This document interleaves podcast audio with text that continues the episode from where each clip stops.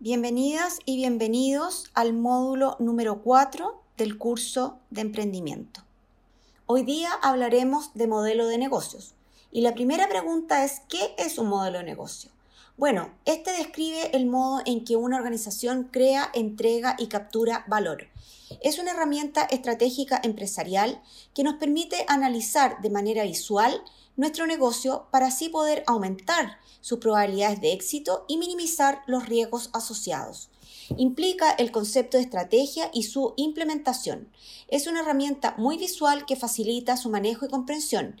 Y su robustez implica que cada una de las partes estén perfectamente conectadas entre sí, por lo cual será muy difícil para su competencia saber cómo está construido.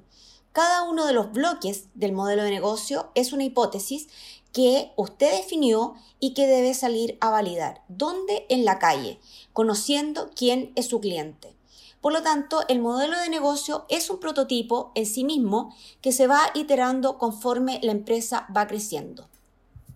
El modelo de negocio consta de nueve bloques y sin duda el más importante es el segmento de clientes son los diferentes tipos de clientes a los que se dirige la oferta y su clasificación se hace en base a diferencias en necesidades y no en las características propias de las personas.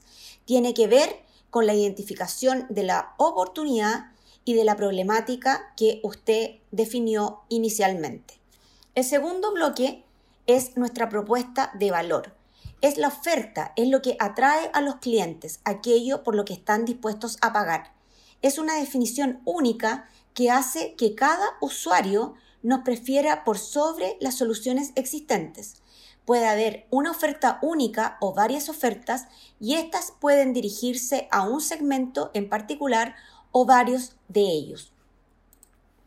El tercer bloque corresponde a los canales de distribución y son los canales a través de los cuales se accede a los clientes para comunicarse con ellos y poder ofrecer nuestra propuesta de valor, nuestro producto o servicio. El bloque número 4 es la relación con los clientes y define los diferentes tipos de relaciones que vamos a establecer con los distintos tipos de segmentos de mercado que vamos a atender, desde la más personalizada hasta aquellas más masivas. El bloque número 5 corresponde a las fuentes de ingreso. Son las fuentes de las cuales se reciben los ingresos por la propuesta de valor que estamos ofreciendo. El bloque número 6 corresponde a los recursos claves, que tiene que ver con los insumos y todos los recursos que se requieren para que nuestro negocio funcione.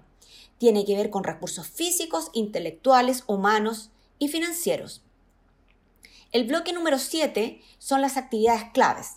Son todas las acciones, todos los procesos que debemos realizar para que nuestra empresa funcione exitosamente son todas las actividades que necesitamos realizar para mantener el negocio, es decir, por ejemplo, producción, plataforma, servicio al cliente, informática, etc.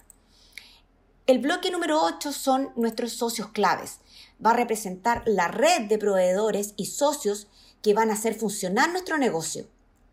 Se van a crear alianzas para poder incorporar capacidades que no podemos financiar y así poder reducir el riesgo y adquirir recursos específicos. Y finalmente el bloque número 9, que es la estructura de costos, que describe todos los activos que implican la puesta en marcha de un negocio. Como podemos ver, la parte derecha del modelo de negocio tiene que ver con lo emocional, con el valor al cliente, con nuestro usuario, con los ingresos, cómo vamos a ganar, cómo vamos a cobrar por nuestro producto o servicio. La parte izquierda tiene que ver con lo racional, con la eficiencia, con el negocio mismo. Tiene que ver con el cómo. ¿Cómo lo vamos a hacer para poder entregar nuestra propuesta de valor a nuestro cliente, nuestro producto o servicio? Con todos los costos asociados. ¿Cuánto nos va a costar entregarle nuestro, nuestra propuesta de valor a nuestro cliente? Finalmente, recuerde que los nueve bloques son hipótesis que usted definió y tiene que salir a validar. Dentro de las hipótesis más importantes que usted tiene que validar es la problemática a resolver, el tipo de mercado al que va a apuntar y el perfil usuario. ¿Quién es su usuario? Es fundamental que usted valide esos tres elementos. Y validar también la propuesta de valor con respecto a su producto, a los atributos que tiene su producto, a los beneficios que entrega su producto y cuál es su competencia. Muchas gracias.